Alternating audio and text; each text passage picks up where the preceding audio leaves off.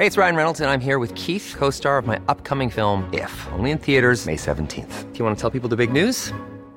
All right, I'll do it. Sign up now and you'll get unlimited for $15 a month in six months of Paramount Plus Essential Plan on us. Mintmobile.com slash switch.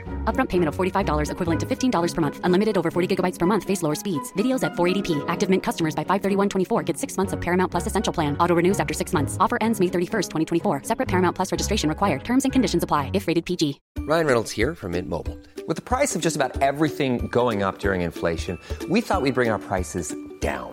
So to help us, we brought in a reverse auctioneer, which is apparently a thing. Mint Mobile unlimited premium wireless. Ready to get 30, 30, bit to get 30, bit to get 20, 20, 20, bit to get 20, 20, bit to get 15, 15, 15, 15 just 15 bucks a month. So, Give it a try at mintmobile.com slash switch. $45 up front for three months plus taxes and fees. Promo rate for new customers for limited time. Unlimited more than 40 gigabytes per month. Slows. Full terms at mintmobile.com. Okay. Ya estamos. Salud. Salud. tengo, antes nada más de empezar, tengo como un problema con mi voz. ¿Cuál problema? Estoy seguro que si me pongo a escuchar lo prim- los primeros episodios, estoy seguro que mi voz suena diferente. O sea, estás diciendo que esto es culpa del podcast. No, no, no. O sea, que por grabar 180 y tantos episodios, ¿o ¿cuántos Cierto. llevamos? Bueno, a lo mejor podemos dar la bienvenida. eh, bienvenidos a, episodio Ya, eh, ellos saben que son bienvenidos. No, tenemos, no tenemos que repetirle lo primero. pero a episodio 134. Ok. Te estás diciendo que por grabar 133 episodios te has vuelto más ronco. No, mi temor es que es esa transformación que hace la voz cuando te haces más viejo. Como los viejitos que hablan, sí, que le tiembla- la sí, que le tiemblan la voz. Ya tú ya estás pisando esos Pues eso es lo que no sé. Ahorita con el... el Bueno, por si no saben, estamos pisteando por primera vez. Ujú. En 133 episodios nunca habíamos pisteado. Esto se considera pistear porque me diste... Te di un shot, un mini shot, Ujú. Pero no es para que te lo eches de shot, sino para que vayas dándole besitos. Sí, le voy a dar... Pero besitos. no, no, lo importante no es eso.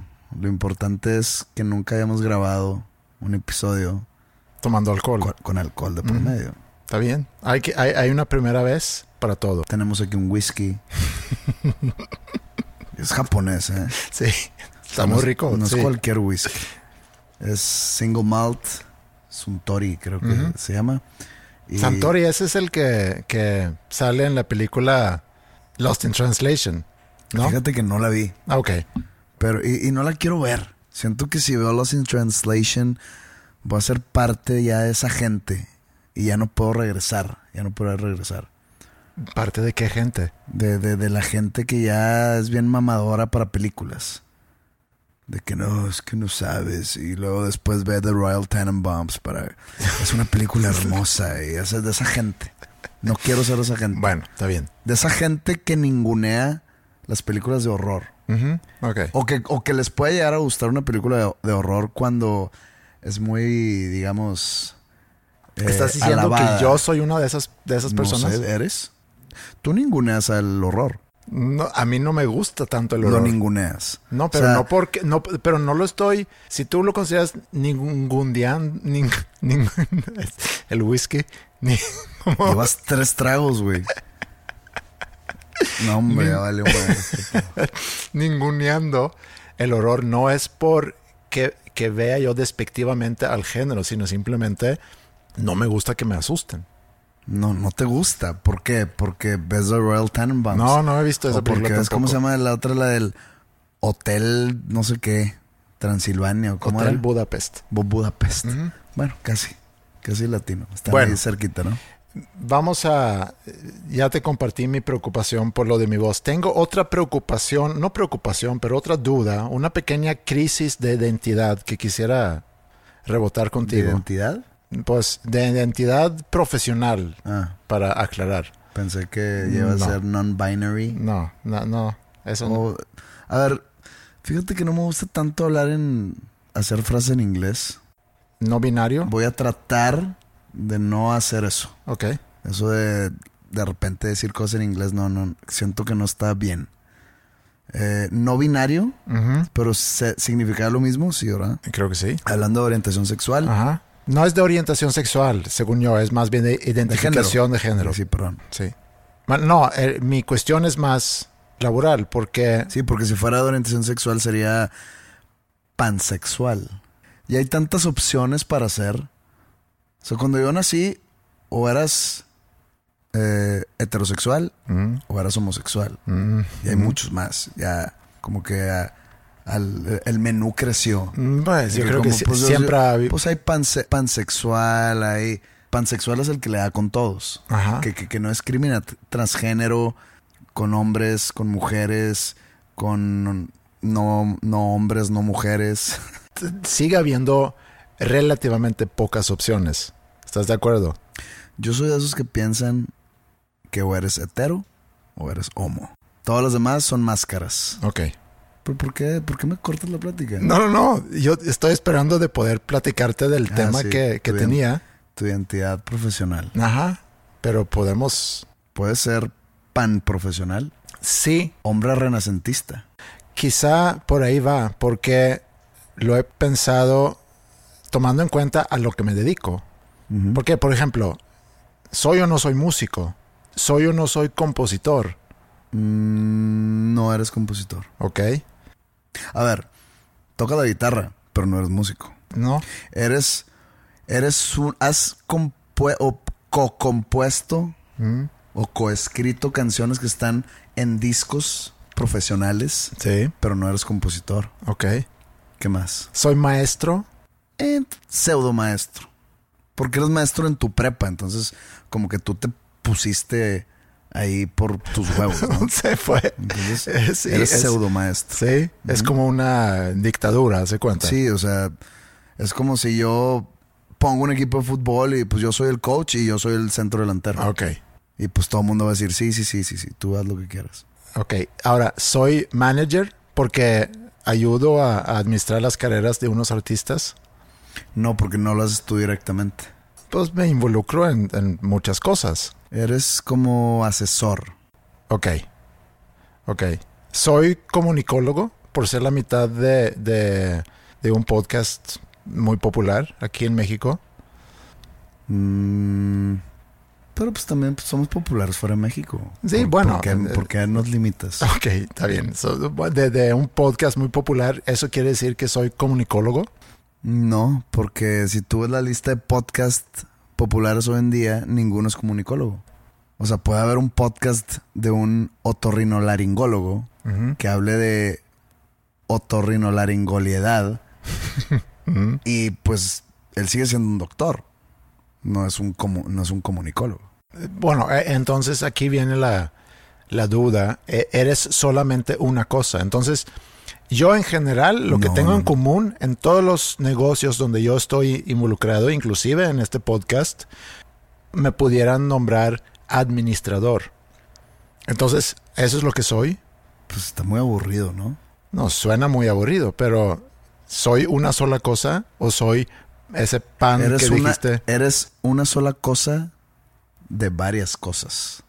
Pues es que podrías decirte que eres podcastero, que eres un guitarrista amateur, que eres un asesor outsourcing de artistas, en- no, no en cuestión artística, sino en cuestión, en cuestión marketing. mm. podría ser un emprendedor educativo, padre de familia. Bueno, estoy de acuerdo que todos somos muchas cosas a la vez, pero yo hablando nada más de, de lo profesional, y lo pensé el otro día, ligándolo con algo que hemos platicado aquí en algún momento, el, el síndrome del impostor, que a raíz de esa de ese episodio, que no me acuerdo en qué episodio lo platicamos, pero una persona que yo conozco muy bien, eh, me escribió, dice, oye, escuché el episodio y fíjate que me identifico mucho con lo que platicaron del síndrome del impostor.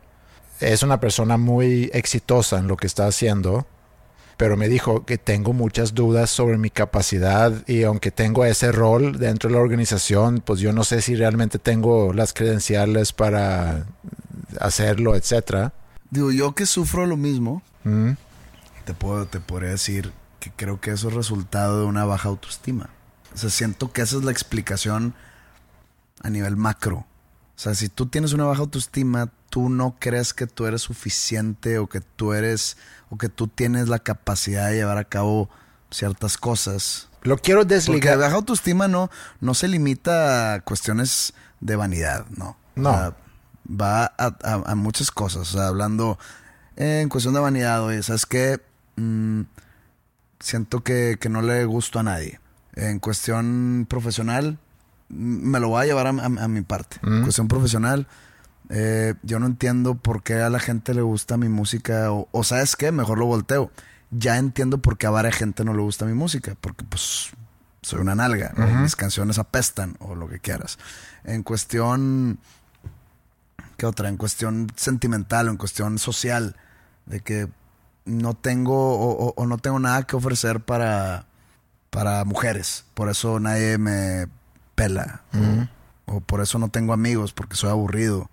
Porque eso para mí engloba el síndrome del impostor. Cuando te empieza a ir bien en algo, porque pues el éxito se refleja, es cuando tú empiezas a decir, pero ¿por qué?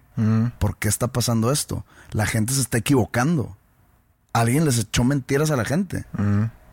Entonces, ahí para mí esa es mi experiencia con el síndrome. Sí, pero y creo que tu caso es diferente y no por, por tu caso en particular, sino el caso de un músico.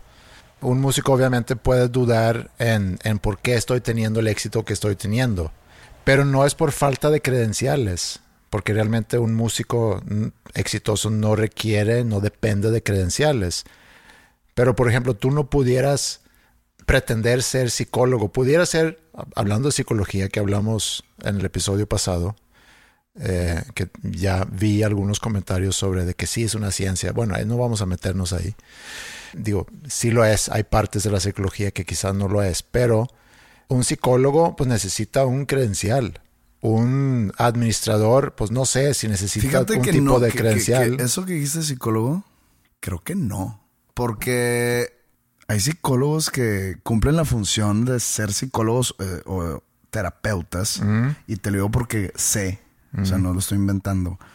Y, y pues ellos se venden como asesores de, digo, suena medio mamón, pero asesores de vida o filósofos o incluso que también se... O sea, para mí que alguien se denomine, se autodenomine filósofo, si no eres, bueno, incluso haber, eh, habiendo estudiado filosofía, como que Sí. ah, suena muy antiguo, suena muy la vieja Atenas, ¿no? Mm. si, si me escucha alguien que estudió eh, filosofía y letras, se me van a echar encima, ¿verdad? Pero esa es mi opinión. O sea, que, oye, ¿qué te dedicas? Soy filósofo. Mames. Este, igual, soy poeta. Mames. Ah, a tu madre. ¿Qué eres? No, pues soy fariseo. Sí, sí, sí, sí, sí te entiendo.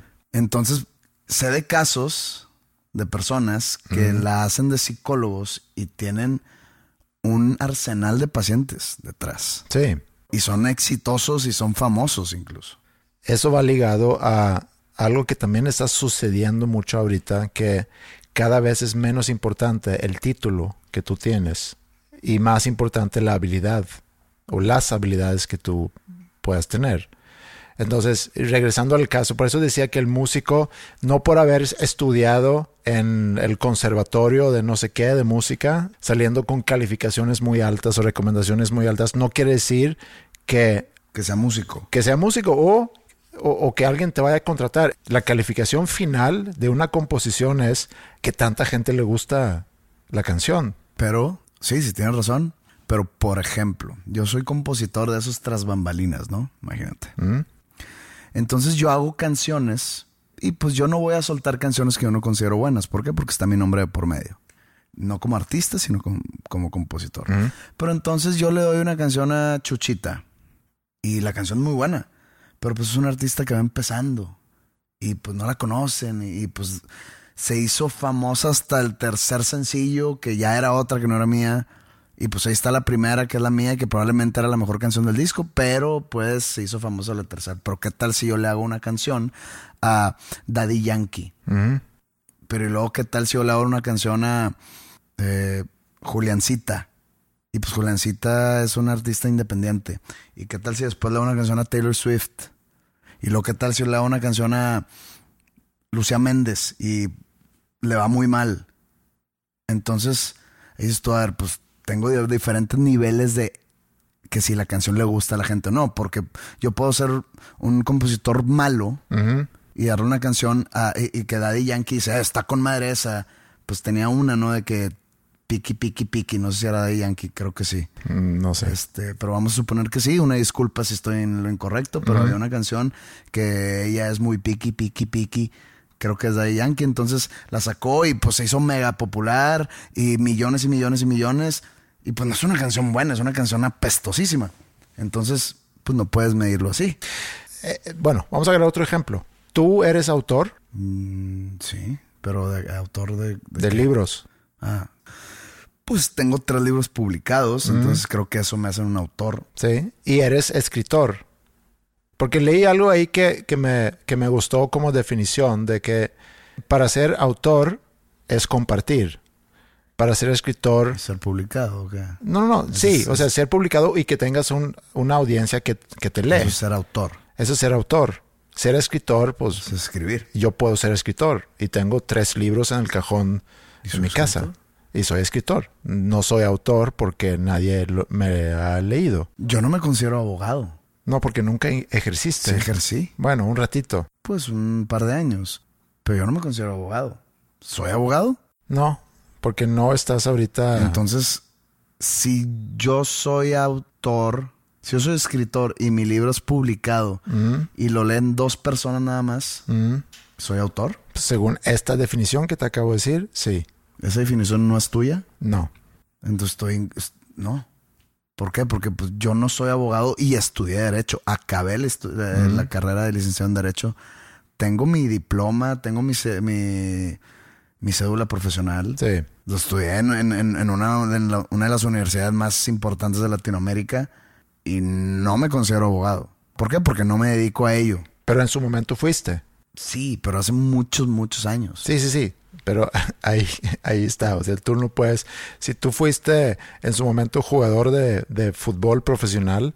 Cuando, los, cuando se retiran, y pasa mucho, pues siempre va a ser un exfutbolista. Exfutbolista. Yo no, tampoco me considero un ex abogado. Bueno, pero porque jamás me retiré. o sea, no es una carrera de la cual ya me voy a retirar y me hacen mi juego de despedida, me hacen mi juicio de despedida. y te traes, y te traes a todos los, delincuentes que metiste al foto así de que como juego de despedida del chupete suazo y se sí. de nigris y no, güey. nunca hiciste eso entonces. Nunca, nunca, nunca hubo un juicio de despedida. Pero regresando a lo del síndrome del impostor, porque creo... Ahí también lo tengo. La gente, o sea, de repente me topo ex compañeros de la carrera y en el saludo y en la plática vacía que siempre hay de que, ¿cómo has estado? Y te veo en la tele. Siempre digo que, o sea, este güey, estoy hablando con este güey que estudié carrera con él y que, pues digo, para él y para mí tenemos algo en común, que es estudiamos la misma carrera, pero este güey es un abogado porque llega en traje y leche. Y yo no soy un abogado. O sea, nuestra relación es, ficticia, no existe, está basado en algo irreal. Está basado en el pasado, que ya se fue. Pero ese síndrome que aparentemente mucha gente sufre de ese síndrome, que es un, pues al final es un fenómeno psicológico, que de alguna manera eres incapaz de internalizar tus logros, o sea, reconocer tus propios logros y, que tengas un miedo de ser descubierto como un fraude. No es un trastorno, según entiendo, y creo que todo tiene que ver con, por un lado, lo que dices tú, pero si lo llevo a mi mundo, que es quizá un poco distinto al pero tuyo. Pero baja autoestima. Tú también tienes derecho a tener baja autoestima. No, sí, sí, sí, sí, pero hablando de, lo, de todo lo que yo te mencioné al iniciar esto, esta plática, de, de, todas las cosas que yo hago, donde de repente puedo tener miedo a que alguien me venga a decir, oye, pero tú qué experiencia tienes haciendo esto. ¿Tú qué experiencia tienes administrando la carrera de un artista? ¿O qué experiencia tienes tú dando clases de ética y valores? Pues diles, el tiempo te va a contestar tu pregunta. Si soy un fracaso siendo un maestro de ética y valores, los mismos alumnos van a decir, bueno, quiero entrar a esa clase, qué pinche sueco, qué chingados. O si tú sigues teniendo clientes de artistas que quieren tu consejo de marketing artístico, mm. pues quiere decir que algo estás haciendo bien. O si estás logrando cosas con esos artistas, quiere decir que algo estás haciendo bien. El tiempo va, va a decir si eres merecedero a ese mote. Lo que a mí me, me deja tranquilo cuando entro en esos cuestionamientos es que si para ti funciona, entonces está bien. Nada más si quisiéramos concluir qué soy, a final de cuentas, o cómo debería de, de pensar sobre lo que hago, mi poca o mucha contribución, ¿es necesario que haya un título o un nombre a eso? Eres un nombre común.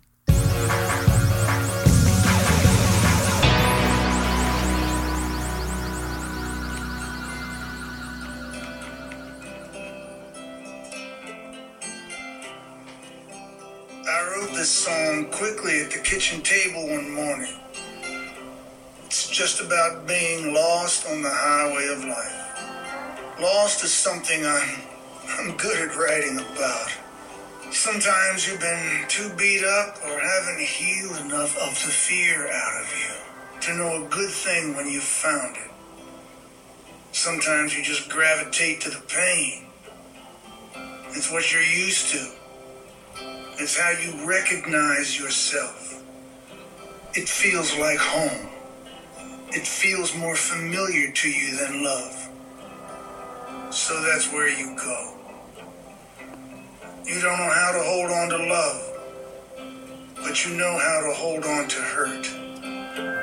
La voz que escuchamos era o es de Bruce Springsteen, The Boss, artista para mí el artista más completo de la historia de la música por muchas cosas que no vamos a entrar en tema. No es necesario. Eh, Para los que no hablan inglés, tú pudieras más o menos subtitular o traducir. Ahorita, ahorita, lo, ahorita lo hacemos. Nomás quiero dar como un contexto. Ok. Otra vez yo me encontraba frente al, televisor. Y supe que sacó un documental de su nuevo disco. Su disco nuevo llamado Western Stars. Y pues renté la película sin saber qué esperar. No sabía, de, no sé si era en el estudio o si había una historia detrás o si estaba actuado, no sabía. Nomás dije, voy a ver porque normalmente veo todo lo que saca. Y escucho todos sus discos y todos sus lanzamientos. Yo lo estaba viendo, ¿no? Y pues es un documental entre comillas porque pues nada más es como un concierto en vivo, íntimo. Tengo como algunos problemas con la palabra íntimo refiriéndose a conciertos, pero en este sí es íntimo y pues es Bruce Springsteen que llena cualquier arena en cualquier ciudad del mundo, entonces él hizo un concierto en su como que armó un pequeño escenario con mesas en su granja, donde vive con su familia. Invitó amigos cercanos y tocó de una manera así muy, digamos, muy acústico eh, eh, canciones de su disco nuevo. Y entre cada canción había imágenes, tanto de él como de la vida, como o imágenes de su pasado, con su familia o de él siendo joven y pues nomás él decía pensamientos genéricos, no, no, sobre él, sino sobre, sobre la vida, pues. Y me, me topé con esto que acabamos de escuchar, que en español dice algo así. Escribí una canción rápidamente en la mesa de la cocina una mañana. Se trata sobre estar perdido en la carretera de la vida. Estar perdido es algo de lo cual yo soy muy bueno para escribir. A veces ha sido golpeado muy fuerte por la vida para realmente apreciar algo bueno cuando lo encuentras. A veces solo gravitas hacia el dolor. Es a lo que estás acostumbrado. Es como tú te reconoces. Se siente como en casa, o estar en casa, o en tu hogar. Se siente más familiar para ti el dolor que el amor. Entonces, ahí es a donde vas. No sabes cómo aferrarte al amor, pero sí sabes cómo aferrarte al dolor. Entonces pasa esa escena y la regreso y lo grabo. O sea, le saco mi celular, le tomo a la, a la tele. ¿Por qué lo hice? Porque me golpeó totalmente esa parte. Obviamente se lo compartía dos personas. Y le dije, ¿qué opinas? Y me dicen, eres tú. Entonces como que me cayó un 20 extraño en ese exacto momento. Y dije, no puede ser que tres minutos Bruce Springsteen me haya ayudado más porque me abrió los ojos. Fue una epifanía para mí eh, eso que, que- que acaba de ver. Me ha ayudado más que dos años en terapia con un psicólogo. No, no, no es que tenga un problema en sí específico, sino que yo no entendía muchas cosas, muchos miedos que, que, que yo tenía, pues no, no, no entendía, no, no, no los tenía descifrados. Y estaba yo como que trabajando en ello, muchos miedos en cuestión de pues, existencialismo. Pero al ver ese minuto y medio de video, porque en, en, en la película, en ese momento, son escenas al azar de cosas. No sale él hablando. Su voz está como que ahí narrando, pues. Pero qué increíble, ¿no? O sea, es increíble como un artista, porque no es ni una canción de él. O sea, son, es, es- fue una letanía que se le ocurrió al vato o al señor. Pero es como alguien que no conoces, que es tan lejano a ti en todas las cuestiones, distancia, edad, éxito, cultura, todo, te puede hablar tan directamente. Sí. Se me hizo increíble ese momento.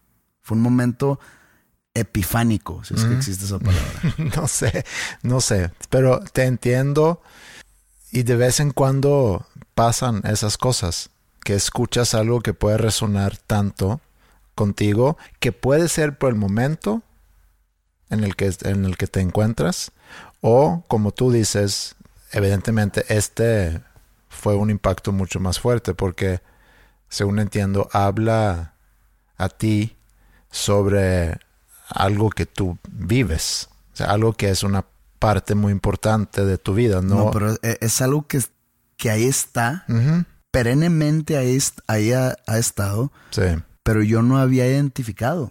O sea, sabía que estaba viviendo algo así, pero cuando te lo dicen, con las palabras que se dicen, la persona que me lo está diciendo sí, me golpeó, me golpeó así, me dio un zap en la cabeza y dije, ¿qué es esto, güey? Me abrió los ojos literal, o sea, no, bueno, no literalmente, mega me abrió los ojos. Y desde que vi eso, es más, aquí tiene la fecha. 24 de diciembre el año pasado. del año- de 2019. Ujú, Desde que vi eso, cambió muchas cosas en mi, digamos, en mi interior. ¿Por bien o por mal? Para bien. Para bien. Es como, o sea, el haber visto ese extracto de película me sirvió como meses de terapia. Porque sí es cierto. Y lo que más me golpeó, la frase que más me golpeó es, It feels like home. Y es cierto, güey. He sido un agorafóbico por mucho tiempo. Figurativamente hablando. ujú. El- en, las, en el episodio pasado platicamos sobre el impacto que tiene, por ejemplo, el estar escuchando canciones tristes o la melancolía, porque la melancolía en particular re- resuena, se dice, no, resuena mucho conmigo. A mí me gusta mucho, me hace sentir muy bien. Me hace sentir bien esa pequeña dosis de tristeza. Yo necesito esa Pero pe- esa tristeza es ajena. pero, pero es una tristeza que quizá cargas en tu interior. Y entonces, al escuchar esa música, empieza a tocar esas fibras de tristeza que tú tienes en tu interior, que puede ser, no voy a decir una tristeza positiva, pero simplemente quizá es parte de tu personalidad. No eres una persona, yo no soy una persona, eh, si me tendría que describir, sumamente alegre, alma en la fiesta, sumamente extrovertido. Los que me, los que me ven desde afuera seguramente me ven como más serio, quizá algo cuadrado. Yo a mí también me ven así. Sí, y tengo muy cerca ese sentimiento de la tristeza. Y a veces lo puedo sentir más y a veces menos, pero siempre está ahí. Y no es una tristeza que habla sobre un miedo de perder algo o alguien, sino simplemente es un, un tono menor que tengo sonando en mí. Así como puede haber gente que quizás siempre tenga un tono mayor sonando en su interior, yo tengo. Tienes que esa analogía musical, creo que la tienes que explicar. Bueno, tono mayor es un acorde mayor, es un acorde que yo describiría como algo alegre. Y un acorde menor eh, le da un toque melancólico, o de repente inclusive de tristeza, oscuro. Y a mí me gusta eso. Me gusta eso más. En la música. En la música. Pero mi interpretación es que habla sobre también mi personalidad. Y que a mí me gusta eso. Pues, yo puedo ver películas de horror con sangre, con, digamos, con decapitaciones y no quiere decir que yo voy a ir a ahorita a decapitar a alguien. No, pero te gusta la oscuridad.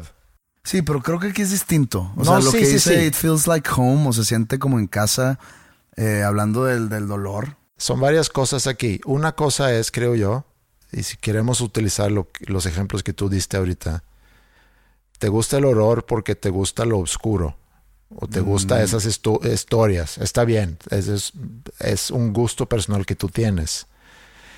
Eso del dolor, de lo que habla Bruce Springsteen, de lo que, que es algo que tú reconoces tanto, pues es seguramente porque tú cargas con algún tipo de dolor. No, sí, pero no, no, no, quiero yo meterme en un análisis. No, no, no, yo sé. No vamos, no vamos a profundizar mucho en eso. Estoy tratando nada más de separar los dos conceptos. Por eso, de manera de, de empatizar contigo y, y, y, tu forma de reaccionar ante lo que dijo Bruce Springsteen es que como una canción triste o melancólica o una historia triste melancólica me puede alimentar que a otra persona le pudiera dar mucho para abajo a mí me, puede dar energía inclusive porque estoy alimentando ese tono menor que tengo en mi interior. Sí, no sé, no sé cómo explicarlo en mis palabras, pero sí, sí, sí. O sea, te entiendo perfectamente. Lo que yo hablo acá es como hace cuenta. Dolor se me hace una palabra demasiado pesada. ¿Ok? En inglés existe pain, que es dolor, que es demasiado pesado. Existe hurt hurt en español herido. No sé, suena también muy dramático. No sé cuál sea la palabra. Pero vamos a usar la palabra, la palabra hurt en inglés, que no tengo la palabra en español, una disculpa. Haz de cuenta que cuando Bruce Springsteen dice It feels like home, o sea, que, que, la herida se siente como, como si fuera tu casa. Es como si tú la hayas construido un templo a esa herida y tú vives adentro y tú estás cómodo porque ya se te hace cómodo, se te hace familiar, se te hace acogedor. No es acogedor, nunca es de que, ay, con madre, me estoy sintiendo mal, chingón. No, sino ya es lo que conoces. Es a lo que estás acostumbrado. Es, acostumbrado. es como cuando, por ejemplo, te voy a contar una anécdota. Yo jugué fútbol americano chiquito. Y nos llevaban a jugar a una cancha que estaba al lado de una, de una fábrica que le dicen la celulosa. Tenía un olor, muy peculiar ese lugar. Es toda esa zona de la ciudad. Entonces vas a la primera vez y, ay, cabrón, huele culero y, te mareas y juegas mal y porque pues estás, vuelves dos semanas después y todavía, ay, cabrón. Pero un momento donde nosotros nos pusieron a jugar ahí de local, mucho, porque nuestra cancha estaba mala.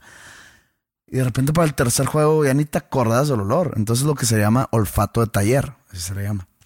El olor sigue existiendo, pero tu cuerpo ya se acostumbró. En este caso, en donde estamos, lo que estamos hablando. Estás tan familiarizado con ese sentimiento que cualquier sentimiento ajeno a eso se te hace extraño y le tienes miedo. ¿Ok? Es como salir, si, estás eh, familiarizado con la agorafobia, ¿no? Sí. Es como el miedo al exterior. ¿ok? Sí.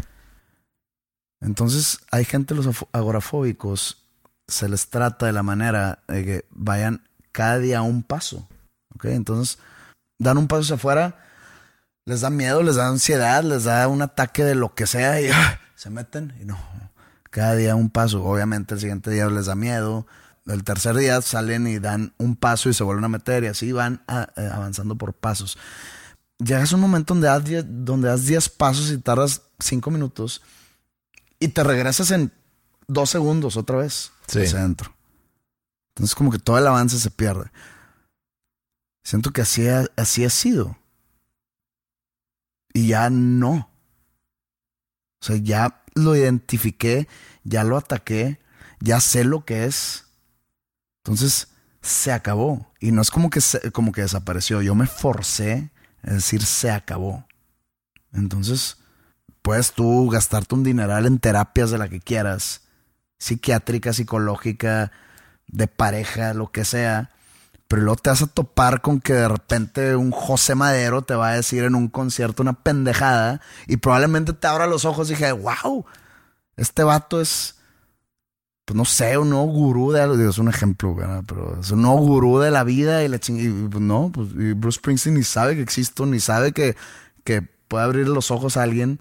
Igual, a mí me puede pasar en un concierto que hay una estupidez y alguien dice, no mames, y puedo curar a alguien. O tú en un podcast o en tu podcast el otro en el que, con el que me pones el cuerno. ¿Cómo se llama?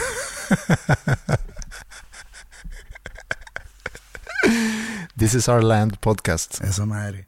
Chance dijiste algo que curaste a dos personas y nunca sabes. Eso es lo bonito del asunto. Y nunca vas a saber, nunca te vas a enterar. Igual yo, igual Bruce Springsteen. Saludos hasta Nueva Jersey.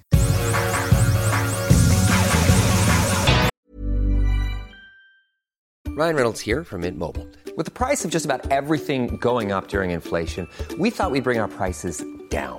So to help us, we brought in a reverse auctioneer, which is apparently a thing. Mint Mobile unlimited premium wireless. Ready to get 30, 30, bit to get 30, bit to get 20, 20, 20, bit to get 20, 20, bit to get 15, 15, 15, 15 just 15 bucks a month.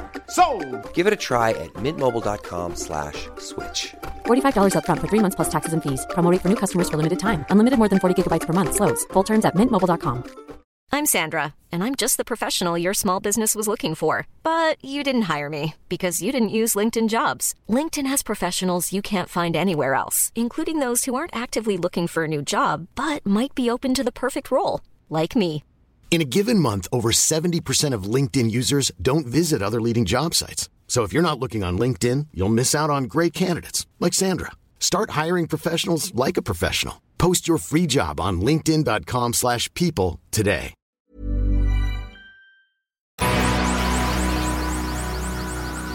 ¿Y tú consideras que nosotros hemos compartido buenas anécdotas en este podcast? O sea, contado aquí en, en- en el micrófono. Sí. Sí, digo, Es que, eh, digo, parte de lo que hacemos aquí es compartir anécdotas. Y me llamó la atención, eh, hace relativamente poco llegó un mail al podcast. Digo, si quieren escribirnos, pueden hacerlo a podcast.com. Eh, de una persona que decía que su pareja siempre le contaba muy buenas anécdotas. tiene muy buenas historias la persona. Sí, al parecer tenía buenas historias. Pero luego la pareja que nos escribe el mail dice que empezó a escuchar nuestro podcast. Inclusive fue una recomendación de su pareja. Deberías escuchar ese podcast. Y al escuchar varios episodios se dio cuenta que varias de las anécdotas que su pareja le había contado y que, y que había pasado como sus anécdotas Eran nuestras. eran nuestras. Ok. Y me dio, me dio mucha risa. Ya, Creo que no tengo yo buenas anécdotas para que alguien se las robe. Mm, pues nunca sabes. Al parecer sí.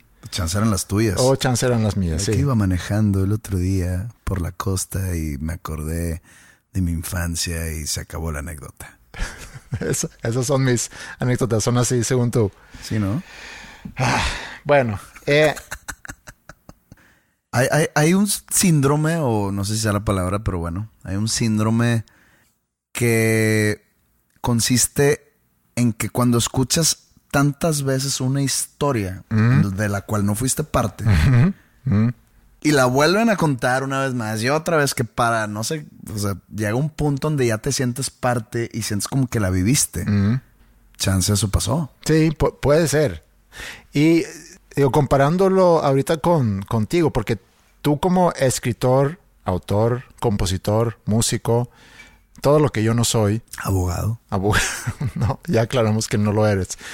Pero, pintor, alguna vez pinté. pero, pero tú no, tú no tienes que ser autobiográfico cada vez que escribes. Tú puedes escribir una canción y no tienes que basarte en algo que te haya pasado. Tú puedes inventar lo que, lo que, tú quieras. sucede la mayoría de las veces. Sí, exacto.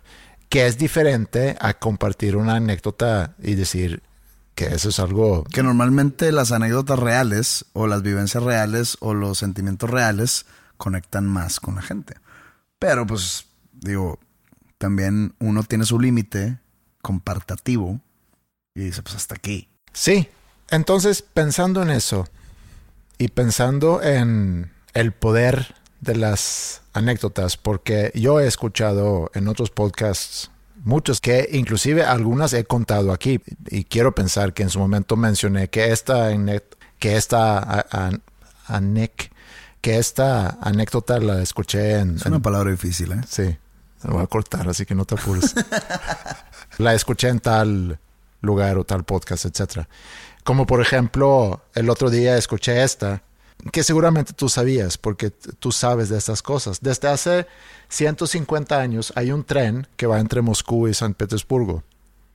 Es básicamente derecho todo el camino, salvo un pedacito donde el tren gira abruptamente a la derecha y luego a la izquierda para regresar a su trayectoria recta original. Porque yo sabría de esto. Pues ¿Se de Rusia o qué? no, pues de repente me sorprendes con cosas de la Primera Guerra Mundial. Ah, y- pues eh, me gusta el conflicto. Bueno. Pero no me gusta el sistema ferrocarrilero ruso. Ok.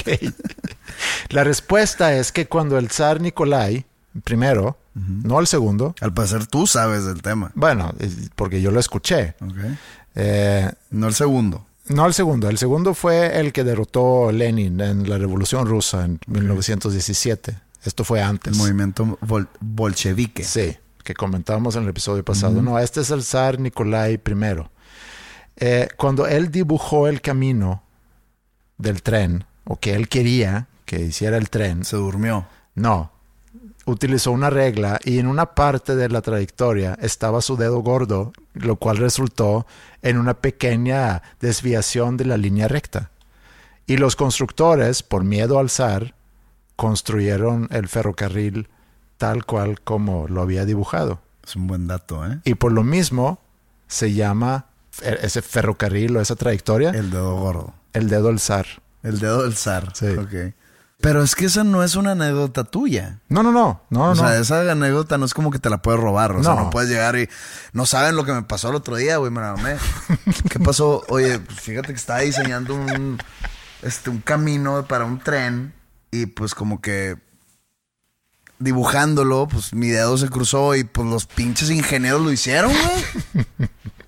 ¿Dónde fue esto? Ay, cabrón, pues creo que era por Acapulco y Cuernavaca. No, no, no. Una cosa es, obviamente, una anécdota que, como esta, que yo estoy diciendo que yo lo escuché en otro podcast y me gustó y lo quería compartir aquí también.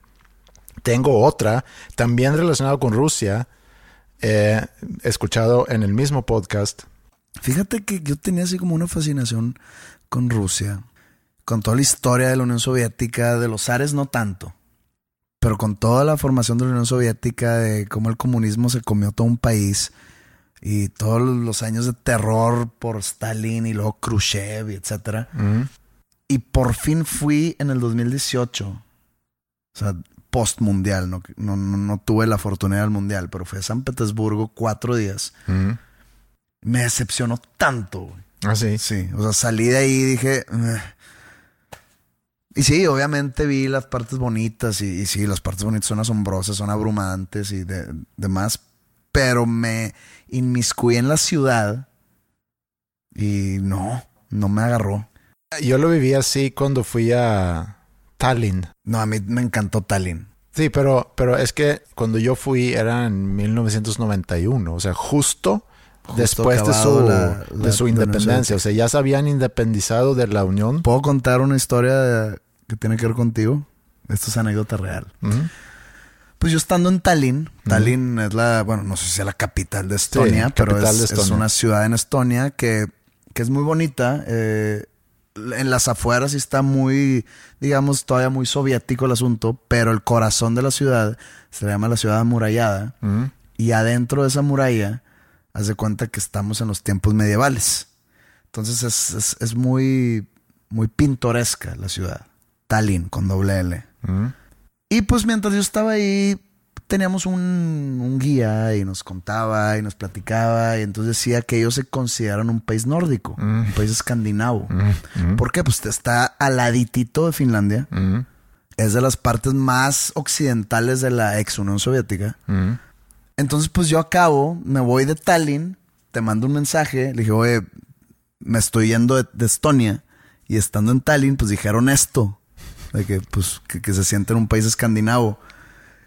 Tu contestación fue, qué chingados, ya quisieran los pinches soviéticos comunistas. No dije Y yo, eso. ay, cabrón, pinche discriminación, no, pues qué bueno que no nos escucha ningún estoniano. güey. Bueno. estonio, no sé cómo se le diga, pero... Entonces que, qué chingados. Qué manera tan equivocada de ver A ver, la a ver, geografía. defiéndete. No, no, no. Digo, no, no creo que haya dicho eso, pero definitivamente. ¿Sucedió o no? Sí, no es un país nórdico ni No, no, escandinavo. no, sucedió que te dije Ah, sí. y... Y yo dije, no es un país escandinavo ni nórdico. Pero co- co- con, con un coraje, con un desdén. Bueno. Esta anécdota sucede ya muy al final de la Guerra Fría, justo antes de un encuentro entre Reagan y Gorbachev. Eh, Reagan y Gorbachev se iban a juntar en Moscú, pero Gorbachev iba tarde a la reunión, siendo el local, no sé por qué, pero bueno, iba tarde a la reunión. Pues tráfico. Sí, y por lo mismo apuraba a su chofer a manejar más rápido. Pero el chofer estaba nervioso y sí manejó rápido, pero no lo rápido suficiente, según Gorbachev. Y en algún momento Gorbachev le dijo, oye, para el auto, mejor manejo yo. El chofer se sentó en el asiento atrás y Gorbachev en el asiento del piloto y se arrancó. Y manejó muy rápido. Bien, Gorbachev.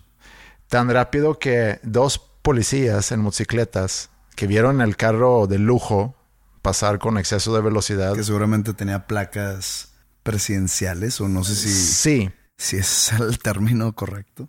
pero aún así uno de ellos decidió ir atrás del carro para pararlo y multarlo por exceso de velocidad. Entonces se fue y al rato regresó con el otro policía. Y el otro policía le dijo, oye, ¿qué pasó? No, no lo multé. ¿Por? Era una persona muy poderosa. ¿Quién? No sé. Pero su chofer era Gorbachev. Es como el chiste de Juaro Benítez. ¿Cuál es ese? Una vez en las épocas negras que en las cuales tomaba durante los shows, que ya no lo hago, me aventaba chistes. Sí. Estuvo, estuvo mal porque una vez en Tijuana di un show. La primera vez que toqué en Tijuana, eh, siendo yo solista, ¿no? Y pues mis shows normalmente son largos, entonces pues ahí, ahí, como lo estamos haciendo ahorita, que estamos tomando mientras platicamos aquí, pues acá, allá tomaba entre canciones, lo cual ya no lo hago, era una, digamos, un hábito malo, creo yo. Y pues llegaba al punto del show donde pues ya estaba yo un poquito Ujú. y conté un chiste. no era el de Juaro Benítez, sino el de el de Pepito de Sube Lumita, Baja Lumita, de los calcetines verdes, verdes, bonitos, bonitos. X lo cuento, se me hizo fácil, es un chiste largo que dura fácil como unos ocho minutos. y pues a alguien se le ocurrió eh, tomarme. Y pues lo subieron, ya sabes, ¿no? Entonces se hizo viral, no, no de la manera incorrecta ni de la manera negativa, sino se hizo viral entre los fans. Entonces, de ahí en adelante, todo mundo, en todos los shows, me empezaron a gritar chiste, chiste, chiste, que aún lo hacen, que aún ignoro, que aún me río, que aún digo, ya. Digo, lo van a hacer. la gente que me está escuchando, que, que, es fan de mi música, que van a ir a mi próximo show y van a gritarlo. No pasa nada. No voy a contar el chiste. Pero bueno, en, un, en uno de esos shows este, que seguían, conté el de Juaro Benítez, que no te voy a contar, que es como Juaro Benítez es un, pues es un mexicanito que es amigo de todo mundo. Que va a visitar al presidente aquí a López Obrador y lo deja, lo, lo, pasa como si fuera Juaro Benítez. Va a visitar a Donald Trump y Juaro Benítez, pásale. Y así se va y va a visitar a, no sé, a Trudeau, a, a la reina Isabel, etcétera, etcétera, hasta que llega el Papa, ¿no? Y que cuando está con el Papa, que el Papa dice, vámonos a pasear en el Papamóvil. Hubo un atentado contra el Papa y pues matan al Papa y a Juan Benítez, ¿no? Entonces van subiendo las almas al cielo y se asoma Jesucristo con, con Pedro. O Dios o quien sea con, con San Pedro, ¿no? Oye, ¿quién es el, el peloncito ese que viene con Juaro Benítez? es un chiste y lo tuyo se supone que sucedió. Sí. Se supone que sucedió. Pero es la cosa de las anécdotas. Nunca podemos estar seguros si sucedieron o no. Y tomando eso en cuenta, te quiero contar tres anécdotas de mi vida, pero hay una que nunca sucedió. Te las voy a contar las tres y tu reto va a ser identificar cuáles sucedieron y cuál no. Ok. ¿Sí? Venga, buen reto. Buen reto para el whisky japonés. Y te las voy a contar como en orden cronológico según mi edad, ¿no? Empezando con más joven a más reciente. Son tres nomás, ¿verdad? Son tres nomás. Cuando yo tenía unos ocho o nueve años, acompañé a mis papás a una cena en casa de, un colega de trabajo de mi papá. O sea, no era una familia eh, así muy cercana de nuestra familia, sino era un compromiso quizá de trabajo de mi papá eh, porque no recuerdo haber regresado después a esa, casa, pero sí me recuerdo mucho de, esa fiesta o esa cena. Eh, y como mis papás no tenían quien dejarnos, a, mi hermano y a mí, fuimos con ellos a, esa cena. Y eh, llegamos a esa casa y nos dieron cocas y papitas y nos pusieron en el cuarto de la tele para entretenernos ahí mientras ellos cenaban. Esto eran los principios de los ochentas. ¿Puedo hacer un tema? Qué aburrido es la vida de los adultos, ¿no? ¿En qué sentido? Pues, por ejemplo, a los niños los ponen enfrente de la tele a comer papitas y coca. Ajá. Y pues estás viendo, no sé, alguna película divertida o caricaturas o lo que sea. Y pues los niños quieren jugar. Mientras los adultos se divierten, entre comillas, sentados en una mesa, comiendo y bebiendo alcohol. Y platicando. Y platicando. O sea, pero es una plática. O sea, tú y yo estamos platicando ahorita. No quiere decir que no me estoy divirtiendo, pero no es un plan. ¿Sabes cómo? No, no es un plan. Entonces me pongo al lado de los niños. O me pongo, además, no niños, o sea, los, jóvenes, los que hoy tienen 23 años, que salen al antro y salen a desmadrar. Y la gente me da de que no, pues vamos a cenar y vamos a hacer unas pizzas aquí en la casa y jajaja, copa de vino y la madre. Y digo, bueno, pues es lo que nos toca pero digo, pues qué aburrido. Quita el alcohol del plan adulto y es el plan más, no tengo palabra para describirlo, plan más de hueva del mundo. Bueno, según tú, yo desde muy joven siempre disfruté mucho más el, el encontrarme en casa de alguien con mis amigos cenando, tomando y platicando. Es, diferente encontrarte en casa de tus amigos, por ejemplo, ¿qué tal si ahorita nos vamos a tu casa mm. y le hablamos a la raza y cae Flippy, y cae, Mario, y cae Roberto, y cae Raúl, y se arma la pedona, y cae gente, y pues está cada quien en su pedo, y está alguien allá en la esquina, y está alguien en la mesa, y está la música, y jajaja. Ja, ja. Ok, es una fiesta. Mm. No, estaba, estaba hablando de una sentadita en una mesa de que, ¡ay, viene el postre! Uh, y se sientan y, oye, ¿y cómo te ha ido? No, hombre, qué hueva, güey. Regrésame a ser niño, por favor. Bueno, nosotros eh, nos estacionaron ahí enfrente de la tele. Y eso, a eso iba, porque esto eran los principios de los ochentas. Había en Suecia en aquel entonces dos canales en la tele. No había cable, no había parabólica, eran dos canales nada más del gobierno. Y obviamente de pronto estábamos muy aburridos, mi hermano y yo. Y le dije a mi hermano que vamos a, conocer la casa. Los adultos estaban ahí, una planta arriba, en la cocina, en el comedor, cenando, y nosotros fuimos a explorar ahí la casa. Y en uno de los cuartos, que luego me enteré era de su hijo, recuerdo que vi una guitarra. Y mi hermano y yo nos quedamos enfrente de la guitarra viéndola. Obviamente no recuerdo qué guitarra era ni de qué color, pero nomás recuerdo que era una guitarra y que me llamó mucho la atención. Eléctrica. Sí. Había visto yo una guitarra antes en casa de una tía, pero esta era diferente. Y ahora entiendo que era una guitarra eléctrica, como dices tú. Y mientras la de mi tía era una acústica con cuerdas de nylon. Aburrida. Aburrida De señora. de señora.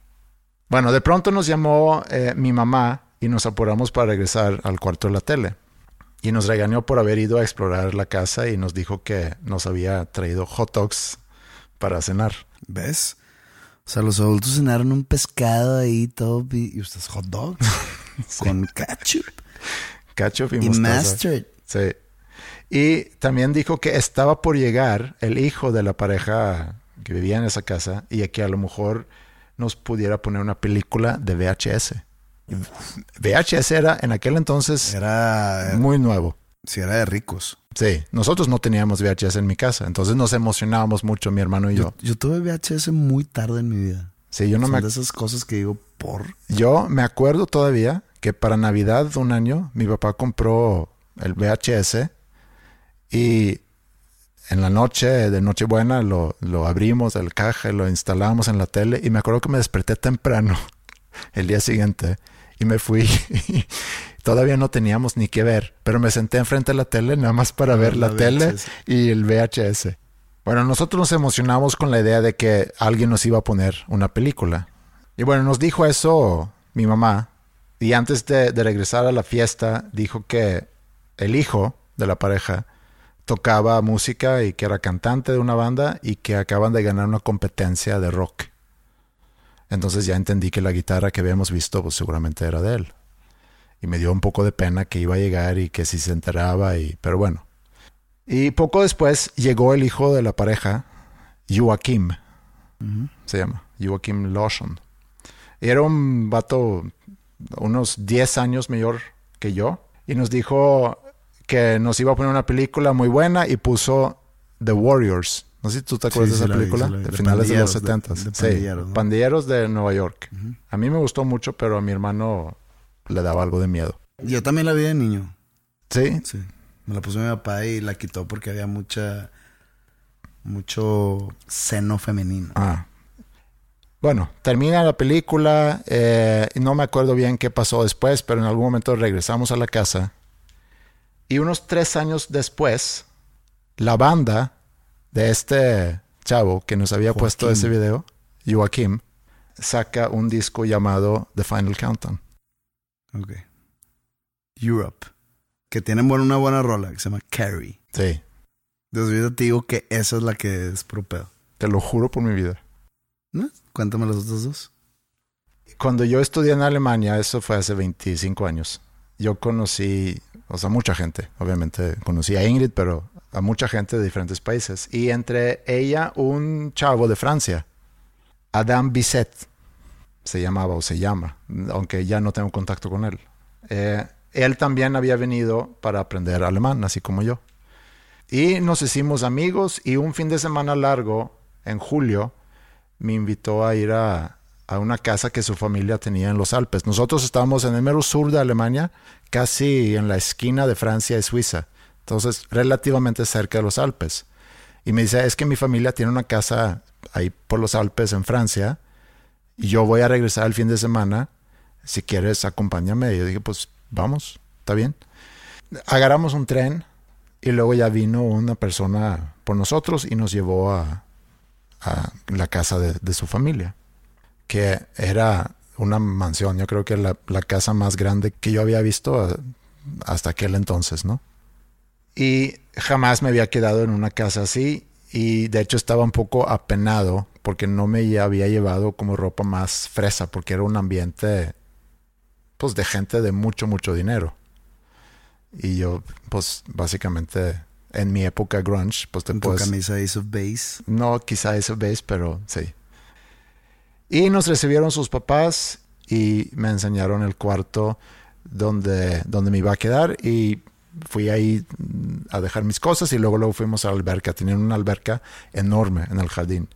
Y Adam le llamó a un mesero que nos trajo cervezas y yo no podía entender ese mundo donde tienes meseros, tienes una alberca enorme y no es que no había ido a una casa con alberca antes, pero esto era Muy ostentoso. muy diferente. El día siguiente me despertó un ruidazo fuera de, de la ventana y vi que era un helicóptero que se estaba aterrizando en el jardín. Y en eso vino Adam a, a tocar mi puerta y dijo, oye, vamos a las montañas a ver el Tour de France. Y yo, ¿cómo que vamos a ver el Tour de France? Sí, el Tour de France sucede ahorita y ahorita están en las etapas, En los Pirineos, ¿no? pues no me acuerdo exactamente cómo se llama esa parte, pero En el sur de Francia. Sí, en el sur de Francia cuando están escalando las montañas. Sí, Tourmalet y todo eso. Que viene, es súper evento ese. Bueno, yo jamás me había subido a un helicóptero y, la idea era volar y llegar a, a- un lugar ahí donde pudiéramos ver a los ciclistas, ¿no? Entonces volamos por unos 20 minutos y luego aterrizamos no tan lejos de una de las calles serpentinas que van subiendo. Y nos habían empacado una canasta con, con quesos, con uvas, jamones, panes, champán. Y bueno, nos subimos unos 100 metros y nos sentamos ahí, al lado de, de la calle, con nuestra canasta, con quesos, con champán y demás. Y ya empezaron a pasar eh, los ciclistas. Y había mucha gente ahí viendo. Y, pues sí, un gran espectáculo realmente.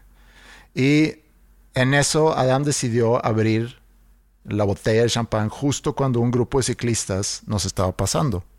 Y cuando el corcho salió con un trueno, como que uno de ellos se, ¿cómo se dice? Como que se desbalanceó y chocó contra otro ciclista Y se hizo una avalancha. y se hizo ahí un accidente de unos cinco o seis ciclistas que se cayeron uno encima del otro. Ok. Me lo estás poniendo bien difícil. Eso también pasó. Eso fue en 1994. Por eso, me dices, eso también pasó, pero también me dijiste la primera y me la vas a decir de la tercera. Ahí te va la tercera. Esto es relativamente reciente. Eso fue hace cinco o seis años, cuando todavía estaba grabando el podcast Habitat. Antes de ser exitoso podcastísticamente. Sí. Sí, Yo había entrevistado a mucha gente, pues famosa, músicos famosos nacionales, incluyéndote a ti, Gracias. Natalia Lafourcade, Jimena Sariñana, eh, los hermanos Huidobro, etcétera. Pero siempre, siempre quise entrevistar a algún artista internacional. Pero Nosotros, todos los que dijiste, somos internacionales. bueno, ok, pero talla más mundial. O sea, no somos suficientes. con todo respeto. Pero no tenía yo la proactividad de estar llamando a managers o a promotores para ver, oye, cuando viene tal banda, con quién tengo que hablar para obtener un tiempo. Y entonces realmente nunca, nunca me esforcé mucho, pero cuando me enteré que The Strokes iban a venir y vi que iban a pasar unos días en Victoria Records, le llamé a Vicky, Vicky que es la dueña de, Victoria Records, porque la conozco y la conocí en aquel entonces. Le llamé y le dije, oye, me enteré que The Strokes va a estar en tu estudio, eh, tengo este proyecto y, y, pues me gustaría ver si existe la posibilidad de que pueda entrevistar a Julian Casablancas. ¿Es Casablancas o Casablanca? Pues según yo es Casablancas. O sea, varias casas blancas. Y me dice, pues Kyle. ¿Cuál es la posibilidad que ese no sea su nombre? Dame un número. 73. De 100, pues Se- 74. puede ser. Ok. Sí. Espérate, vamos a buscar. Julián Fernando Casablancas. Puta, nos cayó el hocico. Sí se pide Casablancas. Pero dejó fuera el Fernando. Entonces ganamos. Ok. Bueno, Kyle me dijo. Y fui. Fui al estudio. eh, me recibió Vicky. Y n- nos fuimos al cuarto de control. La banda estaba en la sala, en la sala A, en el cuarto vivo, ahí, eh, ensayando. Y fuimos al cuarto de control. Ahí estaban varias personas. Y Vicky me presentó al manager. Que no me acuerdo ahorita cómo se llama el manager o cómo se llamaba el manager en aquel entonces, no sé si sigue siendo el mismo, y le conté, oye, tengo un podcast que entrevisto a artistas y me gustaría ver la posibilidad de poder entrevistar a, a- a Julian, etcétera. Y dije, sí, ahorita que terminan, le digo y veamos si hay tiempo y demás. Eh, ok, perfecto. Y luego ya me senté ahí a esperar, pasó una hora, Sigan ensayando. seguían ensayando. Entonces no lo, no lo digas como de que pues pasó una hora, dos horas. No, no, no, horas, digo- eh, pendejo. No, no, no. No. ensayando. Pero sí, estaban ensayando, pero, pero lo, a lo que voy es que en, en, en algún momento yo pensé que, güey, ¿qué estoy haciendo aquí? Pues tengo 40 años. Seguramente hay otras cosas que yo debería de estar haciendo en lugar de estar cazando una entrevista para un podcast que nadie escucha o poca gente escucha como que empecé a dudar en, en la razón de realmente estar ahí. Pero terminaron de ensayar, entran al cuarto de control, el manager me presenta ahí y le dice, oye Julian, este es Andreas, o seguramente dijo, este Julian, este es, ¿cómo te llamas otra vez? Andreas, ok, este es Andreas, quiere entrevistarte, tiene un podcast. Y Julian, muy buena onda, dije, sí, vamos, eh, está bien, vamos a buscar un lugar un poquito más callado y, y ya. Yo tenía mi equipo que era un Zoom y dos micrófonos de estos que pones El en que el... lo usaste conmigo, el que usaste conmigo. Ajá, el- en el cuello. Sí, el mismo Zoom, pero ya para ese entonces tenía micrófonos de esos que pones en el en la corbata. La Valier se le llama. Lavalier, exacto. Me siento un poco denigrado que no tenías los Lavaliers conmigo. Y bueno, nos sentamos, empezó la entrevista, hablamos, yo creo que casi dos horas, sobre su infancia, el divorcio de sus papás. Su mamá es danesa, por cierto. Y sabía decir algunas cosas en danés, me acuerdo que hablamos de eso. Pero tú estás forjado para odiar al danés, ¿no? No, no, no. En su caso, el conflicto ahí sería con el noruego, no con el danés. No, a ver. Chance, los daneses odian a los noruegos, Mm, pero ya a mí me queda claro que el sueco odia al danés. mm, Pues yo no. Hubo una masacre durísima Sí. en una plaza que yo estuve ahí y me contaron. Sí, pero yo nunca he tenido problema con Dinamarca. Mi abuelo era danés. Bueno, hablamos sobre sus inicios en la música, los inicios de The Strokes, sus proyectos solistas, la colaboración que hizo con Daft Punk, que había salido como un par de años antes de esa entrevista. También hablamos sobre cómo era ser padre. Como que encontramos, en- nos entendimos muy bien y tuvimos una plática muy a gusto. Sentí que era una entrevista muy, muy buena. Y cuando ya habíamos terminado, agarré el Zoom para apagarlo y vi que la luz roja indicando que está prendida, grabando, estaba apagada. Ok. Muy buenas las tres, ¿eh? Muy buenas las tres. Pero me voy entre estas dos. O la de Europe, The Final Countdown, o esta. Ok. Como falsa. Sí. Ok. Y ahorita, y, y ahorita voy a ir discerniendo toda mi información y me va a llevar a que esta última es la falsa porque nunca la había escuchado y si hubiese sucedido en realidad ya me lo hubieras contado porque esta es una anécdota que cuentas o que de perdido a mí ya me hubieras contado. Entonces se me hace raro que hayas conocido al vato de The Final Countdown y no me hayas contado. Y ya habíamos tenido una conversación de que de los artistas suecos que hayas, que hayas conocido y que hayas tú influenciado de alguna manera. Sé que no influenciaste en esta historia ficticia al güey de The Final Countdown. Mm. Pero siento que la de Julian Casablancas ya me hubieras contado. Porque fue más contemporáneo mío. O sea, la historia. Mm. Entonces me voy por esa. Entonces, de las tres anécdotas, Verídicas son las primeras dos y falsa la tercera. Tengo mis dudas con la primera, Mm, pero me voy con la falsa, es la tercera. Pues te vas a quedar con la duda.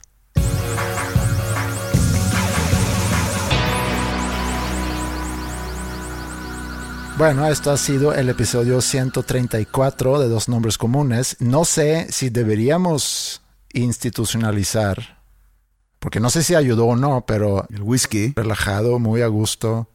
Sí es relajado y sí es a gusto, pero pues es, es día de trabajo. Mm, Eh, entonces no te pongas muy cómodo. Yo no tomo entre semana, Andrés. Sí, yo sé. En fin, un gusto estar de regreso haciendo esto. La verdad lo había extrañado, el, el estar compartiendo cosas contigo, escuchando cosas tuyas y simplemente el pasar el rato.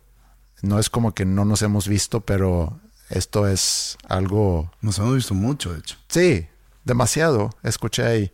Sí, ya estuvo. O sea, bien, escuché- está bien que seamos brothers, pero eh, entre, entre líneas escuché un demasiado. pues, en tu casa yo soy el tío Pepe. Sí, sí eres. Que no, no- Y preguntan por ti. nadie pregunta por mí. Sí, preguntan por ti. Mis hijas preguntan por ti, por el tío Pepe. Y cuando voy, casi, casi ni me saludan. Pues así es. Es la adolescencia.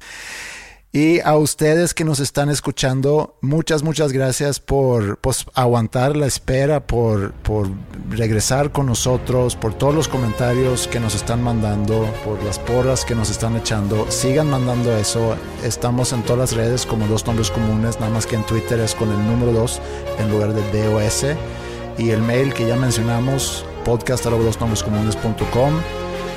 Eh, es un placer de poder hacer esto contigo para todos ustedes que están escuchando y nos escuchamos nuevamente en el próximo episodio. Que tengan ustedes un buen fin de semana. Este domingo hay Super Bowl. El lunes no hay clases. ¿Cómo va la cancioncita esa de mañana no hay clase, mañana no hay clase? No sé, no. Eh, el lunes no hay clases. Entonces, pues el domingo en el Super pueden ponerse todos Andreas Osbert. Y pues que tengan una feliz vida, amigos. Gracias por escuchar a dos nombres comunes. Nos vemos la próxima semana.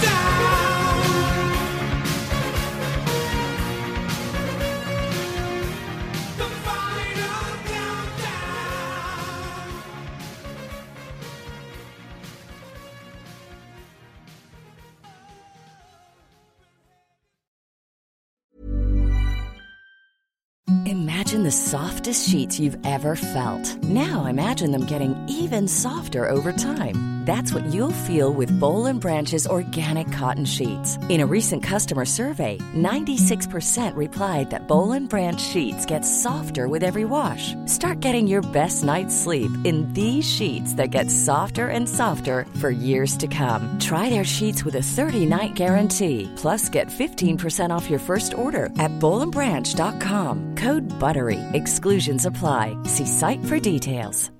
If you're looking for plump lips that last, you need to know about Juvederm lip fillers. With Juvederm Volbella XC and Juvederm Ultra XC, your lip look, whether it's subtle or bold, can last up to one full year with optimal treatment and no additional maintenance. Find a licensed specialist and see if it's right for you at juvederm.com today. That's J U V E D E R M.com. Add fullness to lips in adults over 21 with Juvederm Volbella XC or Juvederm Ultra XC. Do not use if you have severe allergies or a history of severe allergic reactions, or if you're you're allergic to lidocaine or the proteins used in Juvederm. Tell your doctor if you have a history of scarring or taking medicines that decrease the body's immune response or that can prolong bleeding. Common side effects include injection site redness, swelling, pain, tenderness, firmness, lumps, bumps, bruising, discoloration, or itching. As with all fillers, there's a rare risk of unintentional injection into a blood vessel, which can cause vision abnormalities, blindness, stroke, temporary scabs, or scarring.